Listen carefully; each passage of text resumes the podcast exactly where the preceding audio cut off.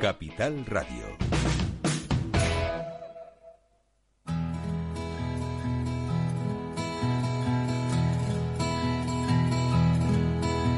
Comienza la caja de Pandora. Al verte sonreír. Al verte sonreír.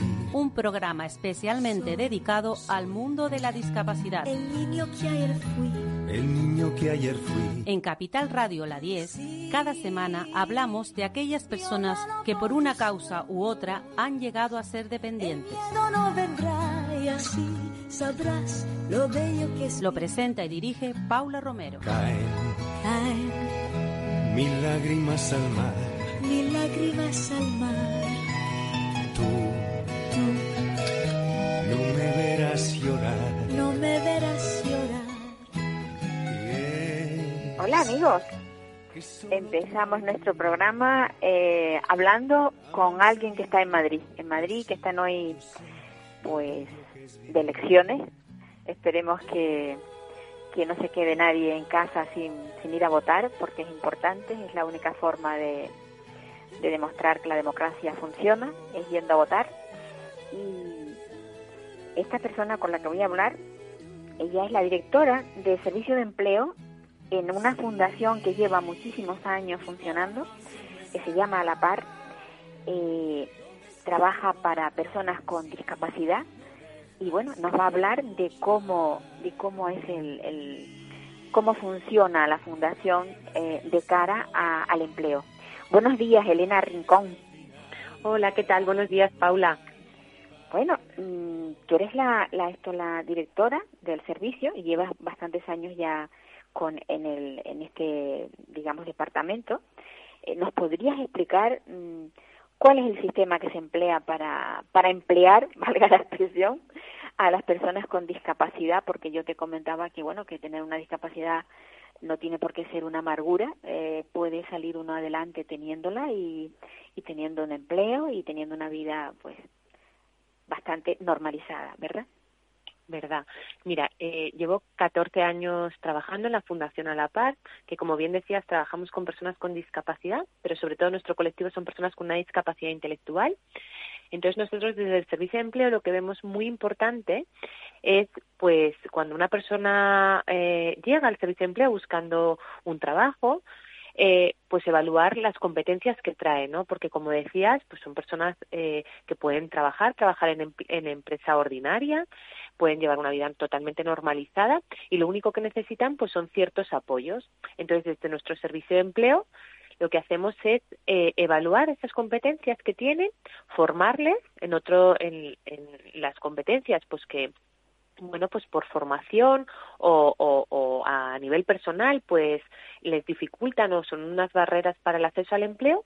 Y luego, una vez que están trabajando, pues les damos los apoyos necesarios a través de un preparador laboral. Y con eso, pues bueno, pues están, están y, y mantienen su puesto de trabajo. Previamente a, a esta entrevista estuvimos hablando de, de bueno de cómo mm, la pandemia ha afectado también a, este colectivo. Yo creo que nos ha afectado todos, pero quizás mm, ha incidido más en el colectivo de la discapacidad, ¿verdad? En, en, en general.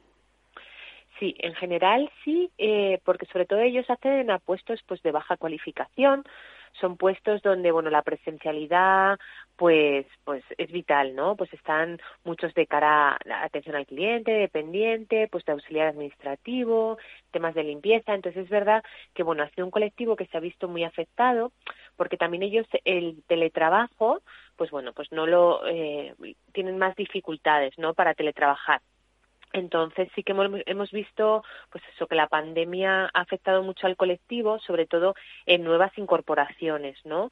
Y, y bueno, pues ahí estamos trabajando en ello porque sí que vemos que el 21 eh, es más alentador, y pero debemos seguir luchando porque la crisis no siga eh, pues no favoreciendo o, o acrecentando estas desigualdades, ¿no? Cuando llega una persona solicitando empleo, como tú decías, eh, tenéis eh, formadores, o sea, si alguien viene, veis la capacidad que tiene y lo encauzáis mm, dependiendo de los conocimientos que traigan, ¿no? Porque puede ser una persona que haya terminado ya, por ejemplo, su EGB y, y nos hemos dado cuenta, yo he, hablado con muchas personas que me dicen que después de haber terminado resulta que no titulan. ¿Os encontráis con personas así?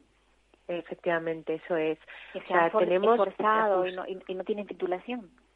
Justo, o sea, tenemos muchas personas, sobre todo en el servicio de empleo, pues que han, eh, han estudiado para graduarse en eso y a lo mejor en tercero o cuarto de la ESO, pues no han conseguido continuar, ¿no? Entonces nos encontramos pues con personas con que no tienen una formación específica, ¿no? Entonces, nosotros desde aquí, desde el Servicio de Empleo, somos también un centro de formación que impartimos certificados de profesionalidad y lo que hacemos es, en función de esas competencias transversales que tengan, pues valorar qué perfil se ajusta más al candidato. Entonces, en base a eso, pues ya les, les proponemos el hacer una formación, un certificado de profesionalidad de grabación de datos, o de dinamización de ocio y tiempo libre, o incluso de limpieza, carpintería. Bueno, pues vamos ajustando un poco según la demanda del candidato la demanda de las empresas, porque al final nosotros tenemos que observar mucho eh, el mercado laboral, ¿no? Y ver dónde están las necesidades de las empresas para poder formar candidatos que luego tengan, pues, ese futuro laboral, que puedan acceder a esos a esos perfiles. Justo ahora en el después del en el 2020, como vimos que las inserciones, pues, habían eh, habían bajado mucho con respecto al 2019, lo que hicimos fue como reinventarnos en una formación que, que es de auxiliar de información a gente COVID, ¿no? Para todas estas empresas, pues que tenga, que tenían esa necesidad de, de abrir sus puertas para que hubiera una persona en la, en la entrada eh, con, pues eso, eh, controlando todas estas medidas de prevención, pues de la mascarilla, los geles, las distancias, las temperaturas, y bueno, pues ha sido un perfil que sí que ha habido varias contrataciones ahora en el 2021 y que creemos que, bueno, desgraciadamente por el tema de la pandemia va a van a seguir encontrando trabajo de este perfil. Incluso yo yo te comentaba si habíais hecho alguna comparativa entre entre las personas que no tienen discapacidad, o sea, eh, cuál es el, el, el, índice de, de, pérdida de empleo o de adquisición de empleo. Claro, justo, pues Sí, mirando justo cuando hablábamos, eh, me he puesto a mirar la, nota de prensa de, del INE, del Instituto Nacional de Estadística, que salió el 16 de diciembre del, del 2020, y ahí pues hacía eso, una comparativa de las personas con discapacidad, con discapacidad en general, cualquier tipo de discapacidad, de las personas que no tienen discapacidad. Entonces, eh, viendo por ejemplo la tasa de actividad, vemos que el, que el 43,7% es inferior de esa tasa de actividad de personas con discapacidad frente a personas que no la tienen, ¿no? Igual también con la tasa de paro, pues 10 puntos superiores la tasa de paro en las personas con discapacidad frente a las que no la tienen, ¿no? Y, y hablando ya de tasa de empleo, pues lo mismo, nos encontramos que las personas con discapacidad tienen una tasa de empleo de un 25,9% frente a las a las personas que o los trabajadores sin, sin discapacidad que es un 66,9. Entonces, bueno, todavía hay mucha mucha diferencia, ¿no? Y, y bueno, pues lo que decía, ¿no? Que tenemos que seguir apostando, bueno, pues por las personas con discapacidad, por sus capacidades y porque tengan un empleo en igualdad de condiciones que el resto de personas. Sin duda. Viendo esta desventaja, yo me pregunto eh, si las empresas obtienen beneficios eh, siempre que tengan eh, una persona con discapacidad, eh, ¿cómo es que no se prestan más a, al empleo? Bueno, yo creo que muchas veces también por desconocimiento, miedos, prejuicios, no nos encontramos con muchas empresas que cuando nosotros visitamos y llamamos a su puerta por primera vez, pues nos dicen es que no sé qué puesto puedo hacer, qué, qué tareas le puedo dar y nosotros le decimos, no, no hay unas tareas que les puedas dar, ¿no? Esto, ellos hacen un puesto real. ¿Qué puestos hay en esta empresa, no? ¿Qué perfiles? Pues hay perfil de auxiliar administrativo, a lo mejor hay perfil de ordenanza, no sé, a lo mejor hay un perfil, bueno, pues en función de esos perfiles que tenga la empresa, la persona puede trabajar. Nosotros ajustamos eh, eh, eh, a esas necesidades que tiene la empresa, ajustamos qué perfil de persona dentro de nuestra bolsa de empleo se ajusta más. Digo, pero no es un puesto que se cree para ellos, no. Ellos realizan un puesto que ya está creado y que luego se hacen imprescindibles.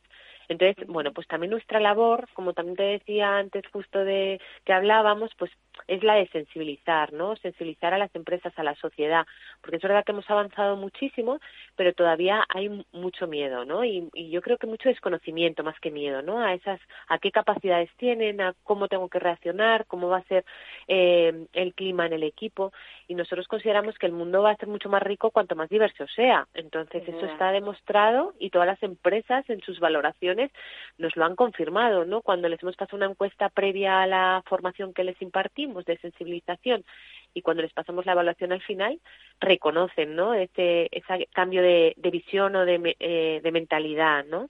Entonces, bueno, mm, luego también está la, la Ley General de Discapacidad, que yo creo que también ha sido un paso muy importante, que, que obliga a las empresas a contratar por cada 50 trabajadores el 2% que sean personas con discapacidad.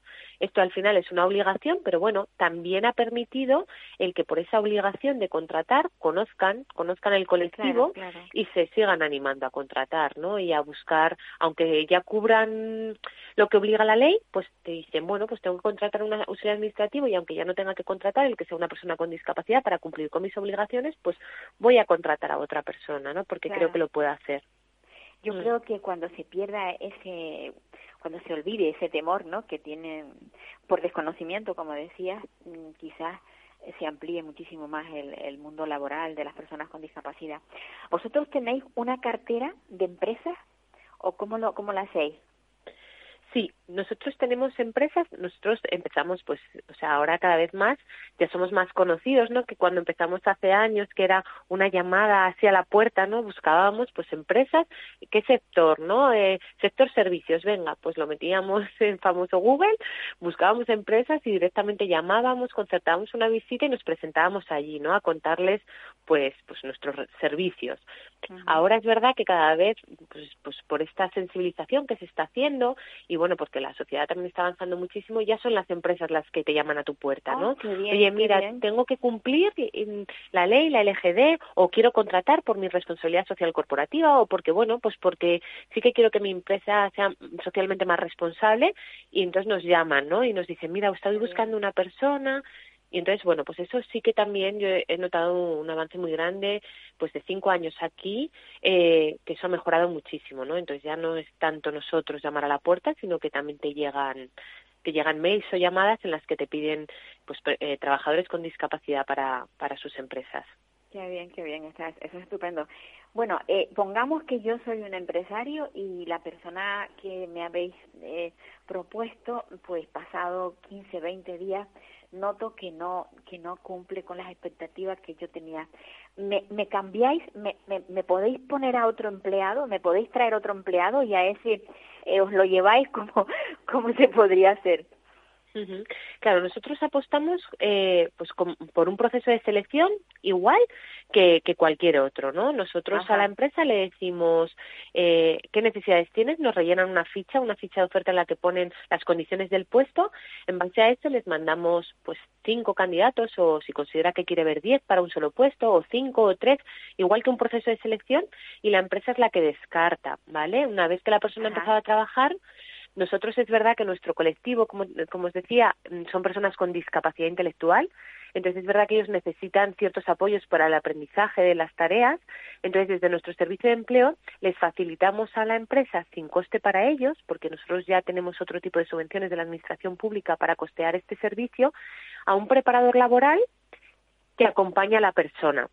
Entonces ah, es un apoyo para la persona y para la empresa. Entonces, así la empresa no tiene que dedicar eh, mucho más tiempo del que tenía pensado en enseñarle las tareas y las funciones, sino que es la preparadora laboral, que conoce a la persona, que ha evaluado, ¿no? Eh, esto que decíamos de evaluar sus competencias, que sabe en lo que eh, es muy bueno y en lo que no es tan bueno, pues como todas las personas, ¿no? Entonces, ahí estamos dando el apoyo. Entonces, es verdad que fracasos hemos tenido, pues efectivamente no, no os lo voy a negar, pero muy poquitos, porque como estamos desde el inicio, conocemos a la persona, se ha formado con nosotros, eh, con la empresa hacemos un análisis de puestos, ajustamos muy bien y valoramos muy bien las funciones que nos que nos que nos ha pasado que necesita. Entonces es muy poco frecuente pues el que el que eso ocurra, pero si ocurre pues, sí se esa persona ah, tendrá una no superación del periodo de prueba y enviaremos a otra persona que creamos que se ajuste a, a ese perfil. Ajá. Y ese, esa, ese eh, personal de apoyo que vosotros eh, ponéis conjuntamente con el empleado, una vez que vea que funciona, que el, que el empleado está ya, digamos, domina todo su entorno, lo que necesita, o sea, el, el puesto de trabajo que le han adjudicado, ya se retira esa persona, ¿verdad? Sí, justo, es una retirada progresiva. Entonces, a lo mejor, eh, dependiendo también de, del nivel de funcionamiento de la persona, eh, al principio está toda la jornada o está a lo mejor tres horas y luego va retirando esos apoyos. Tenemos personas que a lo mejor llevan seis años o siete o ocho trabajando ya en empresa ordinaria y directamente eh, lo que hace la preparadora laboral con ellos es pues cada tres meses, pues una llamada, cómo estáis con la empresa, pero simplemente un poco por porque sepan que estamos ahí, darles esa seguridad, pero no porque lo necesiten. O sea, es un seguimiento, digamos, ¿no? Mm, justo, eso es. un seguimiento. Pero vamos, ya no, no hay un ajuste de, de, tareas, ya no hay un aprendizaje, salvo que a lo mejor la empresa diga, pues mira, ahora eh, por las circunstancias o, o, o porque hemos crecido en la empresa y queremos que la persona, el trabajador haga nuevas funciones, eh, salvo eso, que nos llame a, otra vez para que la preparadora laboral vaya de nuevo a enseñarle esas tareas, en principio ya nosotros nos retiramos y tenemos simplemente pues un apoyo pues como llamarías para ver oh, qué tal, cómo vas, ¿no? O que nos quieran visitar pues para contarnos algo, pero sí, hacemos una retirada progresiva de apoyos. Bueno, pues aquí queda todo esto dicho para que se sepa, porque muchas veces mm, eh, el ignorar todas estas cosas es porque no se publica, porque no se le da voz a nadie a través de, de pues eso, de un medio para que de alguna manera esto salga.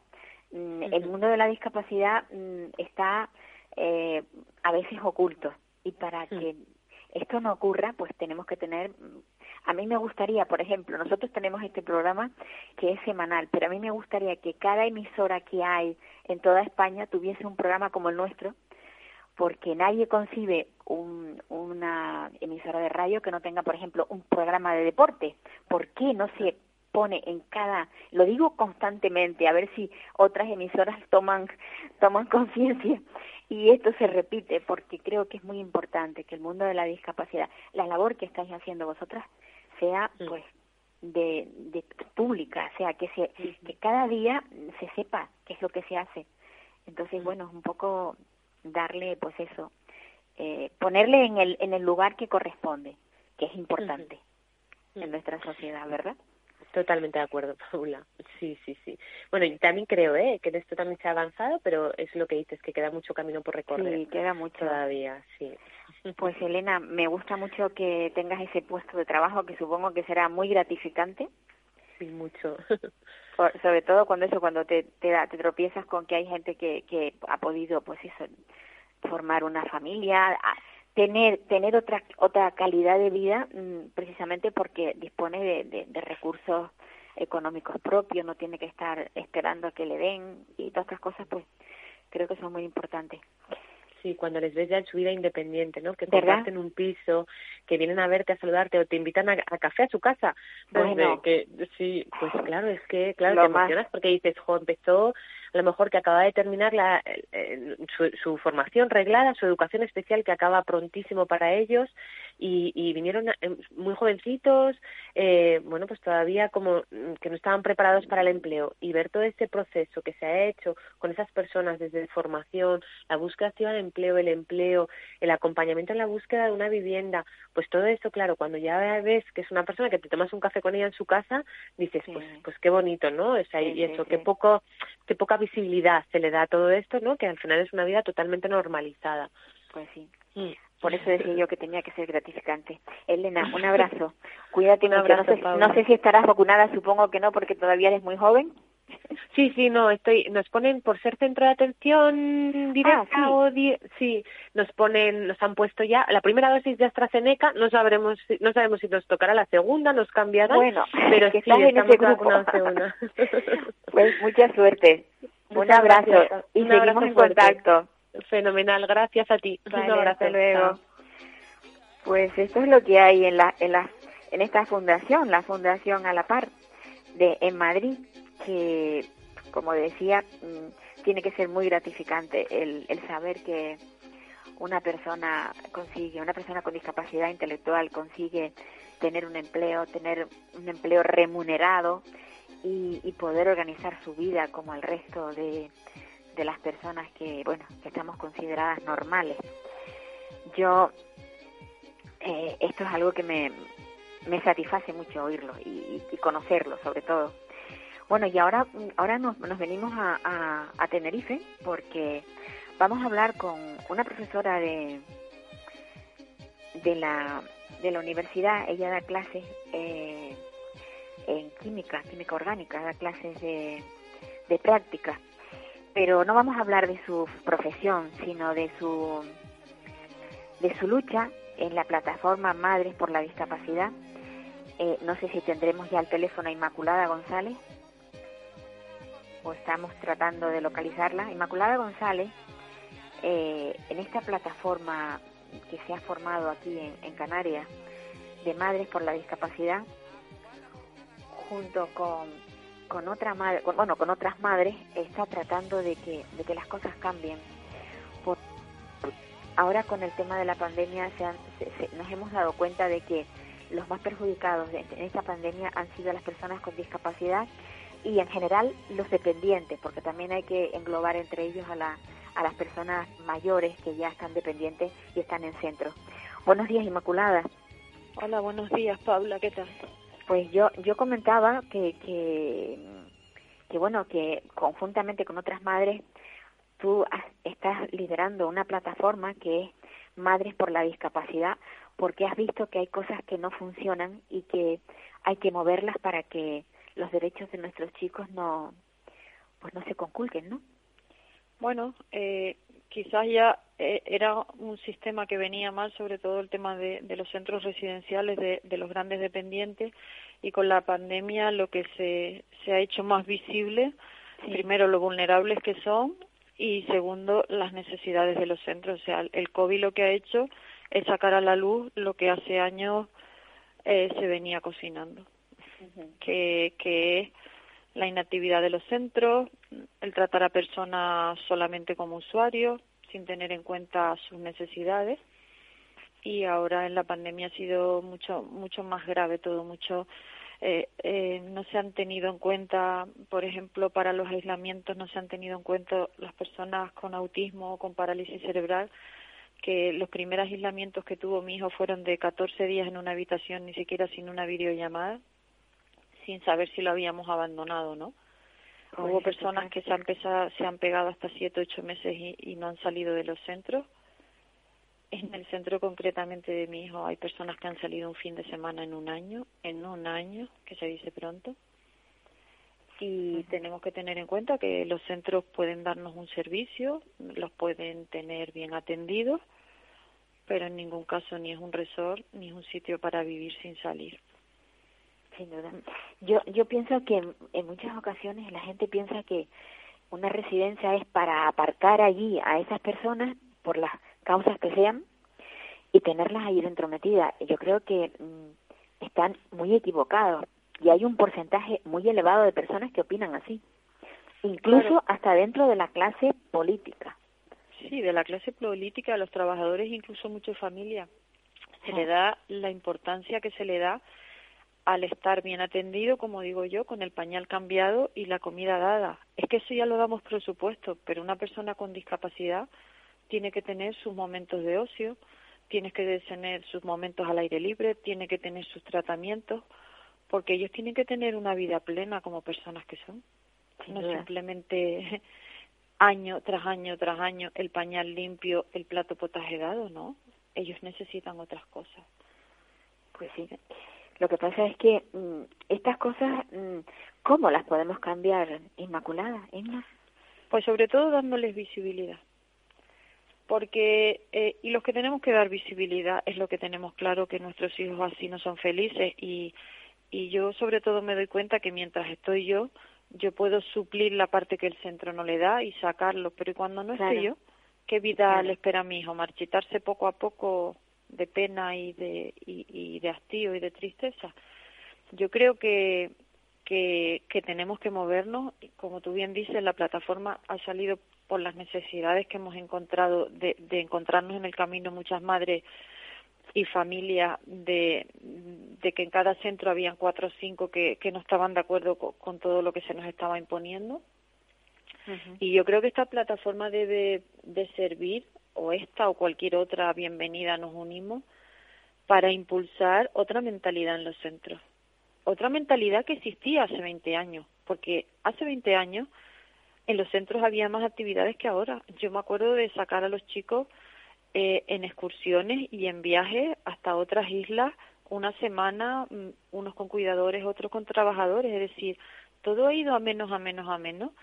Se, se, ha, se ha ido primando eh, en contratar empresas o en cada vez aumentar las ratios y tal, pero no hay unas figuras en los centros que organicen actividades, que organicen salidas para los chicos, tan simple como subirlos en un micro y llevarlos a merendar al parque a un merendero o en un ladito de la playa un día entre semanas.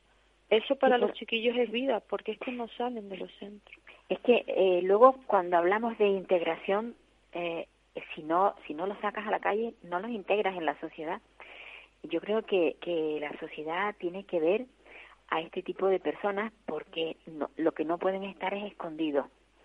Eh, en realidad, mm, casi casi podemos hablar de, de guetos, ¿no? Porque si están ahí y no y no interactúan con eh, fuera, o sea, con otro con otro con otras personas mm, están pues eso, como si estuvieran encarcelados casi. Eh, esa, ese temor que tienes tú de, bueno, de cuando yo no esté, que va a ser de, de él, yo creo que es un temor que tenemos todas las madres que tenemos un hijo con discapacidad. Pero vuelvo a lo mismo, ¿cómo cambiamos esto, Inma? Eh, pues no creyéndonos el mensaje que nos dan cada día de integración, de todo esto, que lo que hacen es rellenar panfletos, eh, eh, sacar eh, páginas o sacar o sacar cosas como sí, integración, visibilidad y tal, y luego se hace todo lo contrario.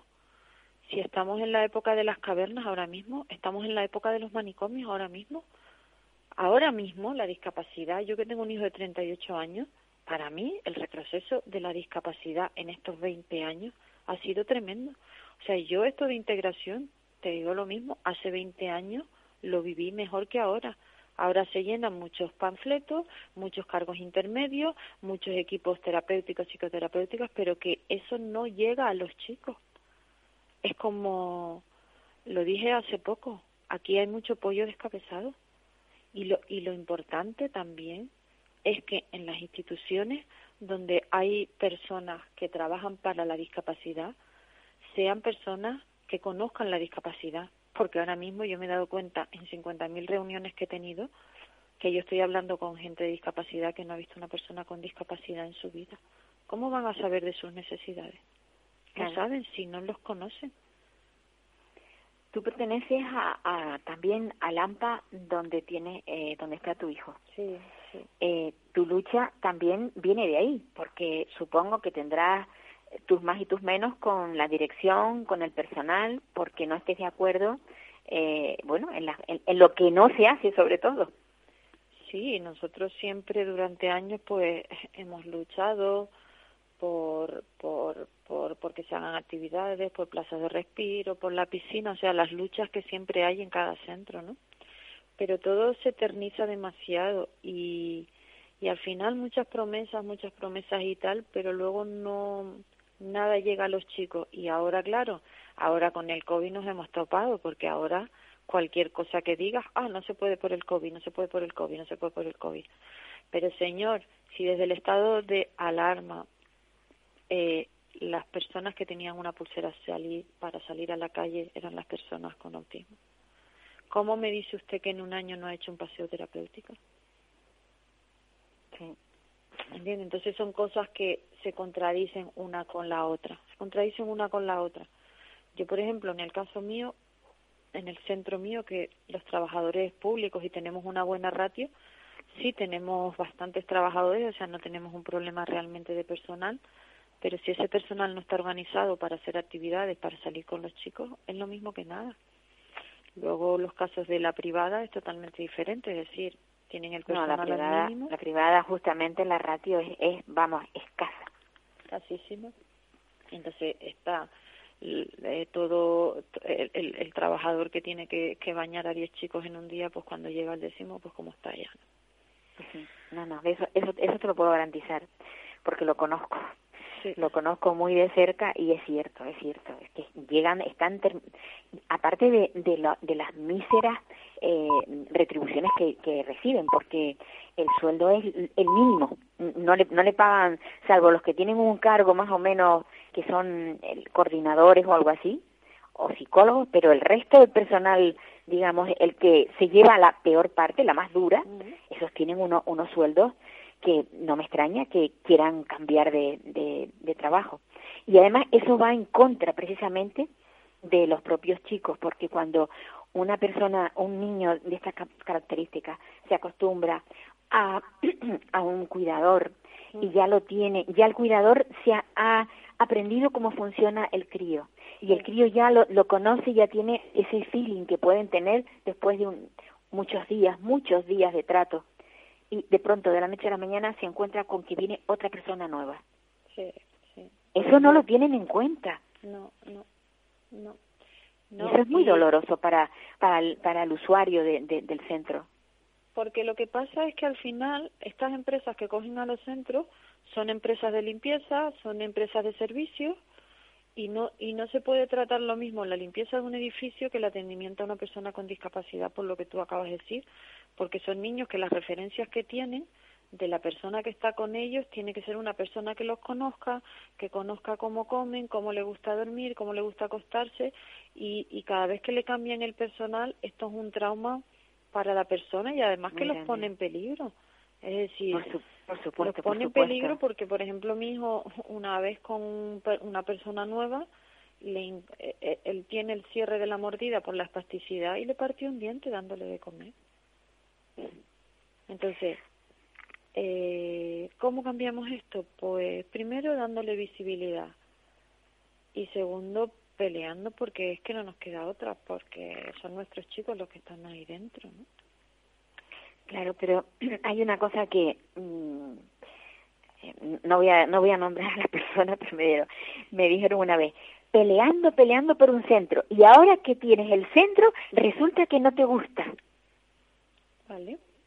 Entonces tú dices, a ver, o sea, me estás, me estás diciendo que ya con tener el centro es suficiente. No, es que a esa persona hay que contestarle, mira, el centro es mi derecho, el centro es mi ley de dependencia y mi recurso. Y ahora lo que quiero, que unos recursos que hay en un centro se gestionen adecuadamente para que haga feliz a mi hijo, que es el que habilita que haya un centro y que tú cobres un sueldo, ¿eh? y que sus familias también estén satisfechas del servicio que se les da, que para eso soy la tutora legal de mi hijo. Ojalá con esas palabras entendieran muchos cuál es el tema de la discapacidad. Ojalá. Inmaculada, mm, ¿cómo cambió tu vida?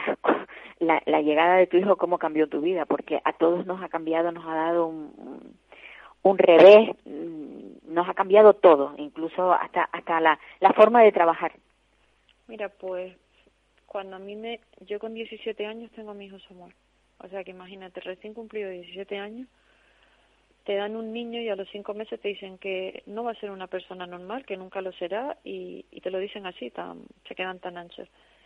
Pues yo siempre he pensado que, mm, que lo más que he querido en, en, el caso de mi hijo es que sea feliz y eso lo he conseguido, es un niño sonriente y feliz dentro de, de ser un gran dependiente y luego la verdad es que mi vida ha ido rondando en, eh, en buscar un trabajo que lo pudiera atender bien a él, en hacer unas oposiciones para mejorar, para, para tener, ¿sabes? Mi, mi vida después se fue adecuando a las circunstancias de Samuel.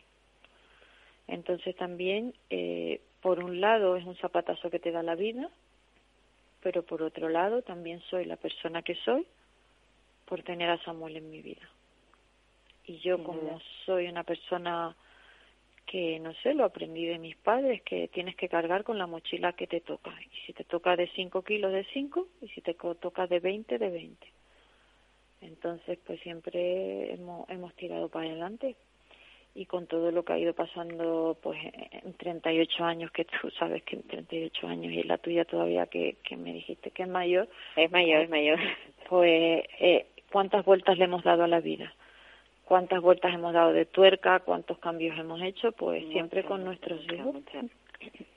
Mucho, y siempre tirando hacia adelante para poder, mm, sobre todo, mejorarles la calidad de vida, que es lo que yo busco también. El, el, el cambiar, el que, su, el que su vida no sea triste, sino como decías tú, que viva feliz y, y que tenga cubierta todas, todas sus necesidades y más. Sí, sí, sus necesidades incluidas, porque yo solo digo a la gente cuando cuando me dicen, no, pero que el centro está bien y tal, le digo, mira, mm, vete un mes al centro, sin móvil, sin tus redes sociales, sin televisión, sin nada que hacer todo el día. Digo, mira, no te digo el centro, vete a un resort en esas condiciones, para que veas que a los 15 días te tiras por el balcón. ¿Sabes? Pues nuestros chicos mmm, ¿Cómo se expresan? El mío concretamente poniéndose enfermo. Como, sácame de aquí. Entonces mi hijo, pues en este año, ha estado meses en mi casa, ha salido, ha entrado, porque su grito de auxilio es enfermarse. Sí, sí, esa es, su forma de, de, sí, de comunicación. Sí, eh, ya se pone malo y ya, ya sabe que se viene para casa es su forma de, defenderse del entorno. Es que, ¿sabes? Una cosa que da una pena, que muchos de estos niños ya tienen una indefensión aprendida, ¿sabes? Sí. Eh, son unos sufridores mm, increíbles porque mm, yo he visto mucho sufrimiento este año y muchas cosas que no puedo que no puedo enseñar, pero yo he visto mucho sufrimiento, ¿sabes? De sácanos de aquí, ¿sabes? Nos tienen encerrados. Tú me, tú me comentabas cuando hablamos que, que la injusticia de que al sacarlos teniendo como está vacunando, como está vacunado, teniendo una PCR negativa, ¿cómo es posible que obligadamente tenga que estar otra vez en un encierro durante X días sabiendo, a ciencia cierta, que no está contaminado? Claro, porque eh, durante durante al principio del estado de alarma realmente el protocolo era así. Mm. Una vez se vacunan y se consigue cambiar la orden, que ya el, el, el 20 de marzo se eliminan las cuarentenas, se dice que un, una persona que vuelve a su puesto ya vacunado con el suficientemente ventilación, que fue vacunado en enero, no habría ni que hacerle la PCR si acaso, pues un control de síntomas que lo puede hacer una ATS pasando dos o tres veces al día y poniéndole, ¿sabes? Un termómetro. Tomando la temperatura. Sí, un, un, esto de síntomas. Pues mi hijo este mes lleva dos aislamientos porque entró uno en el 8 de abril, estuvo aislado, el día 22 volvió a salir enfermo otra vez y ahora lleva un poco más de una semana otra vez aislado en contra de salud pública, en contra de los servicios sociales, todavía el Cabildo de Tenerife mantiene a mi hijo en un aislamiento que según la gerente y entre comillas es un aislamiento que no es un aislamiento porque el niño participa de todas las actividades, que son ninguna, estando en una habitación encerrada, con un cuidador que lo atiende muy bien, le pone, ¿sabes? Le da, lo saca a coger aire a una rampa, pero eso es para la señora gerente de Elías no es un aislamiento. Entonces que venga esta señora y me explique qué es un aislamiento. Te he dicho, tanto servicios sociales como salud pública ya ha emitido un informe como que Elías no tiene capacidad para hacer eso. Eso lo salud pública está incumpliendo entonces. Está incumpliendo la orden. Yo esto lo he denunciado a la Fiscalía General del Estado de Personas con Discapacidad y también han abierto un expediente porque no podemos seguir consintiendo que se trate a nuestros hijos de esta manera. Y, pues, y yo, eh, tarde un año, tarde dos, las personas responsables de tener aislado a mi hijo este mes dos veces o las que sean eh, susceptibles de cada vez que venga a entrar, tendrá que tener responsabilidades de lo que hace porque está incumpliendo una orden, una orden del Gobierno de Canarias que, eh, que está firmada con Servicios Sociales y la Consejería de Sanidad y tiene informes favorables hacia mí de que no tienen que hacer eso. Tienen pues una inspección en marcha. Esa, esa esa denuncia que además da, da mucha pena, da muchísima pena. Si Porque, cosas- ¿Sabes por qué, Paula? Porque no miran a nuestros hijos como personas. Aquí no hay problema si un trabajador negacionista que no se quiere vacunar y que no usa mascarilla cuando salga a la calle entra al centro y se lleva por delante a 10 niños o a 10 personas mayores, no hay problema. El problema es que una persona con discapacidad vaya a pasar una noche para su casa, tenga la mala suerte de coger un COVID y infecte a un trabajador en el centro. Eso, ¿sabes cómo se llama? Discriminación. Total. Total. No dejes de luchar. Por porque no no lo estás haciendo solo por por Samuel, sino por todas las personas que como él no tienen voz. Sí, sí. Y eso es muy importante.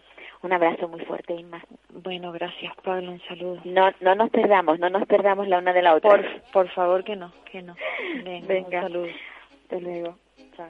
Pues estas son las cosas que pasan en este mundo de la discapacidad y que como hemos dicho ya muchas veces, mm, la pandemia ha venido, nos ha fastidiado a todos, pero desde luego a las personas con discapacidad les está costando muchísimo más recuperarse, muchísimo más tener una vida mm, ya ya lo tienen lo tienen difícil, pero llegó, llegó la COVID para para tenerlo aún mucho mucho más difícil.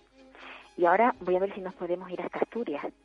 En Asturias hay una madre que no es la primera vez que, que hablo con ella a través de, de los micrófonos, que tiene, pues eso también, un hijo con discapacidad, tiene un hijo ya mayor, adulto, de cuarenta y tantos, y, y bueno, está mm, desesperada porque no, no lo vacunan, no la llaman para vacunar y no está yendo a, a su centro de día donde donde tenía su actividad de forma diaria está está encerrado en, en su casa gracias a que tiene unos padres muy muy movidos que se preocupan por él y que y que bueno y que le dan la actividad que no que no está teniendo en el centro se la dan por otro lado buenos días Eli Hola, buenos días, Paula. yo yo comentaba que que, que eh, la discapacidad eh, está mucho más afectada después de, de la COVID. Pues sí, pues sí, porque, bueno, todas sus rutinas, sus terapias, todo lo que hacían primero, pues ahora están, pues nada, que quedaron, bueno, a, a verlos venir. Eh, eh, ¿Tú, es tú- un- es- tú es- dejaste es- en casa a Tono? Porque, Pues mira, yo lo por dejé- miedo, por miedo a que, a que se contagiara. Claro, ya va desde marzo del año pasado en casa por temor al contagio. Y, bueno, para él se le hace muy duro y, porque es lógico, si para todos es difícil, para ellos mucho más. Mucho más.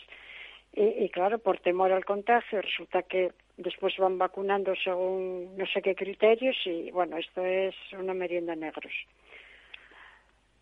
O sea, tú ahora mismo Tono no está vacunado. ¿Qué edad tiene Tono? Tono tiene 45 años. O sea, que le va a tocar supuestamente para agosto, por ahí Para seguramente. agosto, sí, porque yo ya me el- a la, a la maquinita y me daba que por la edad para agosto. Lo que ocurre es que si los centros mm, tienen a unos, a unos vacunados los del grado 3, no todos, pero los del grado 3 están vacunados. Eh, son 58 usuarios en el CAI de Villalegre y solamente están vacunados 16. Y, Eso, eso no tiene eso no tiene explicación. No sé qué criterios llevarán. Eso está pasando en Asturias. En un mismo en un mismo centro se vacuna a un sector y al otro sector no. ¿Y está- están juntos? Sí, sí, claro. Eh, Van por grupos, pero bueno, ellos van todos en- al mismo centro. Lo que pasa es que tienen al grado 3, grado 2, grado 1. Pero bueno, vamos a ver, el grado 3 eh, son los más dependientes, ¿no? Entonces, bueno, pero a la hora de comer, a la hora de tal, están todos juntos. O sea, que no, o sea, eh, están en, los grados, eh, o sea, independientes para las tareas o para las actividades que hagan, pero después están todos juntos. Entonces, lo que no tiene ni pies ni cabeza es que eh, vacunen a unos sí y a otros no. Cuando en realidad estas personas ya son adultas, están con nosotros padres adultos, por lo tanto de riesgo también, y deberíamos de estar eh, en el grupo sociosanitario. ¿eh? Claro, claro, claro. Es que, es que yo, yo est- no entendemos nada, la verdad, no entendemos nada. y, aquí esperando a, a, verles llegar. Es horrible, es horrible. A ver, yo yo pienso que, que cada comunidad mm, está vacunando según sus propios criterios. Claro. Pero está es lo que aquí, por ejemplo, en, en Canarias, eh, cuando se vacunaba a, a un grupo, a un centro, se les vacunaba a todos. Claro. Mira, en el CAI de, de Candás, eh, que pertenece a Carreño, bueno, eh, que, es el mismo, o sea, es de FASAF también, ahí ya los vacunaron.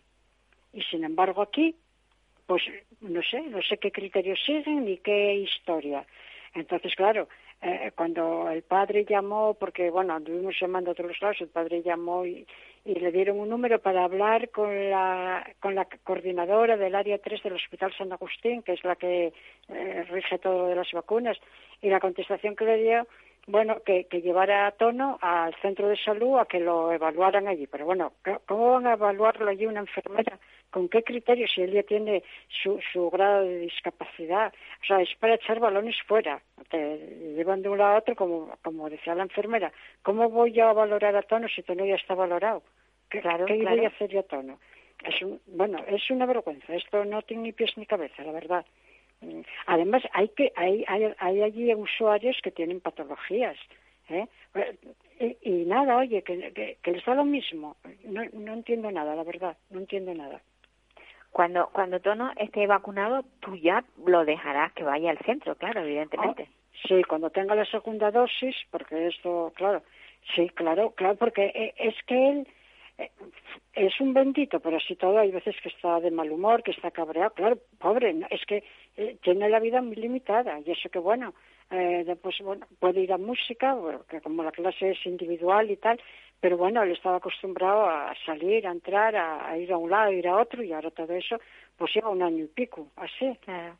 Sí, porque yo, quienes nos están escuchando, Tono es un chico que tiene autismo, pero que es bastante, bastante mm, eh, eh, activo, bastante independiente.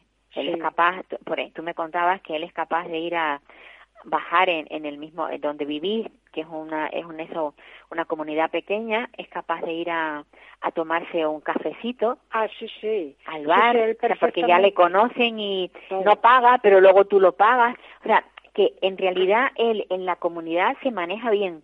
Sí sí totalmente totalmente y, y bueno pues pues es lo que lo que tenemos a, a ver a ver cuando tienen bueno la, la consideración porque vamos a ver, eh, eh, estas personas iban a ir en el grupo 4. Eh, primero los sanitarios, sociosanitarios, mayores y después estas personas. Y ahora, por obra y gracia de no sé quién, ya pues Han cambiado. Los, van a ir llamando por, por, por edad, yo, yo creo, ¿eh? Que no van a sí, no, están haciendo por grupos de edad. ¿Tú, tú, ¿A ti te han vacunado ya? A mí no. Vacunaron al padre el otro día, que también decía, bueno, mejor vacunar en a tono. Bueno, eh, eh, llamó la maquinita famosa, una máquina que ya tal, y el padre está vacunado, la primera dosis. Ahora por la semana que entra ponen la segunda, pero mm, Tono y yo estamos sin vacunar. Así que, como, cuida, como cuidador habitual también deberían de tener eso en cuenta.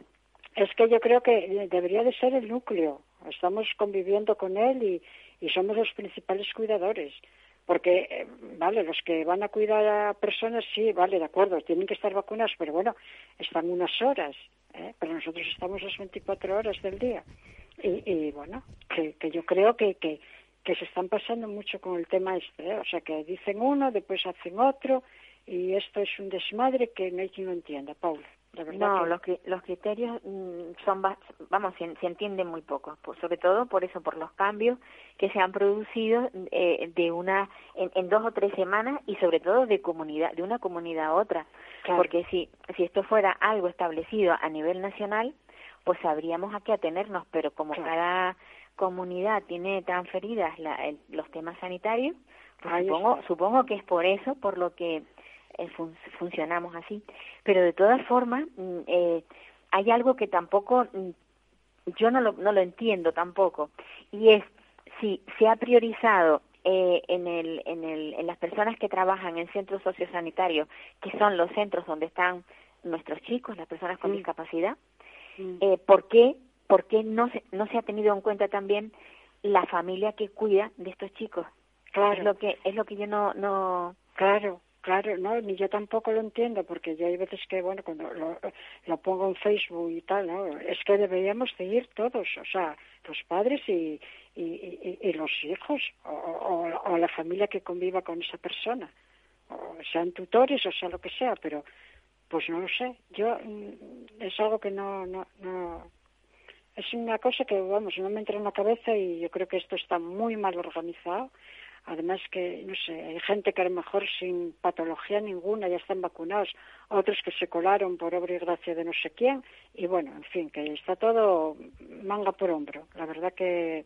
Eso, eso sí que es triste, ¿eh? que haya gente que se haya colado... Sí. para vacunarse. Y el enchufismo me parece a mí que también tiene mucho que ver. Pues eso sí que... Bueno, yo no, no conozco a nadie, pero desde luego si es así, eh, es bastante, bastante feo bastante feo, no, no, no, no debería de ser. Bueno, pues, y ahora este Tono tiene eh, el fin de curso de, de, del tema de la música, ¿no? Sí. ¿Cómo, sí, ¿Cómo lo van a resolver? Porque claro, con esto será otro año igual, no se podrá hacer. Eh, bueno, el, eh, en la otra evaluación que fue a ver, eh, eh, por, en la primavera, primavera no, en, la de diciembre, que en primavera no se hizo. Pues fue, bueno, por telemática, ¿no? Fue, los, los grabaron y tal, y esta vez me imagino que será igual. Él está ensayando y, bueno, la verdad que la música la vive, es, es asombroso. Madre mía, cómo domina y, y, qué, qué ritmo tiene, que la verdad que sorprende mucho, sorprende. Tiene un ritmo, pero ya desde crío, ¿eh? de, de cualquier cosa hacía música. Él, madre mía, pues debe ser bueno, pues nada, él tiene esa facultad como digo yo, distintas capacidades. Sin duda. Y él ahí lo demuestra bien. Y bueno, pues eh, ahora ya él está ensayando y él en la música es feliz, la verdad que, que lo vive y, bueno, es algo que le apasiona y, y, que lo disfruta muchísimo. Eh, porque me decía el profe, decía, madre mía, dice, qué pena que trae la mascarilla y no se puede porque cuando ensaya aquí en casa, bueno, está tocando y con una sonrisa de oreja a oreja. Y el profe eso lo echa de menos, dice, porque él es feliz es, tocando es feliz. Pero bueno. ¿Y sabes tú si el profesor de él sí está vacunado? Porque claro, al, al trabajar con personas con discapacidad... Pues, eh, curiosamente, los profesores estos de música no están vacunados porque no los consideran como profesores de, de un colegio, no están considerados como tal. O sea, Ajá. algo que tampoco entienden, porque, claro, ellos están con alumnos, con gente adulta, con niños y, y, con, pero también me parece a mí que van a ir por la edad cuando les toque. O sea, no los tienen, que tampoco se entiende, ¿eh? la verdad, porque, bueno, están tratando con, con alumnos. Eh, o sea, cada hora tienen un alumno. ¿eh? Entonces, claro, no sé, pero bueno. Pues Eli, esperemos que esto pase ya pronto, que nos vacunemos todos Ojalá. Y sí, ojalá. Y que y, y, sobre todo dejar de vivir con esta angustia constante de a ver qué me pasa, a ver a ver si el de al lado se acerca mucho, a ver claro. dónde me retiro, a dónde me voy, dónde sí, esto es un sin vivir. Es ¿eh? tremendo, es tremendo. Feliz.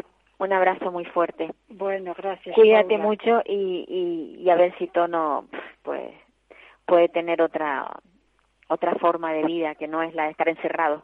Sí, porque Tono y todos los que, como él, están pasando esta situación tan, tan mala, pues sí. Tan mala, sí. Bastantes bueno, limitaciones pues, tienen encima... Termino, termino con Heli, que está en Asturias y que, y que bueno, que tiene, ya saben, ya han oído cuál es su situación. Decirles que la semana próxima estaremos aquí otra vez y ojalá las cosas cambien para mejor. A cuidarse todo el mundo. Un abrazo. Adiós, me voy, Wiedersehen, good night. No quiero ir, pero esto es lo que hay.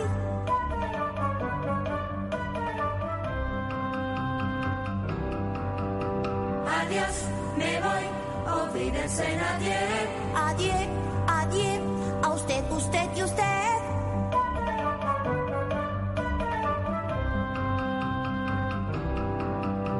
Adiós, me voy.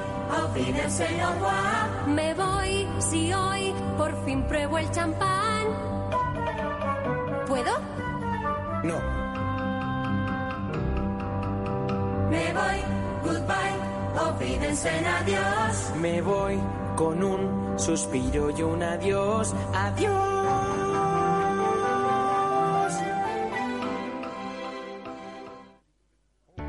Para personas inquietas, Capital Radio.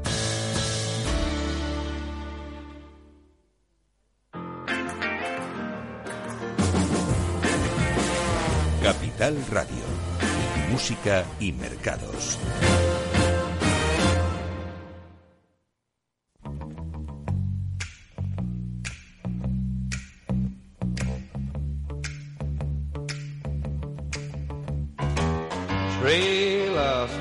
Sale or rent. Rooms to let 50 cents. No phone, no food, no pets. I ain't got no cigarettes. I bet two hours at pushing broom. Buys an eight by twelve full bedroom.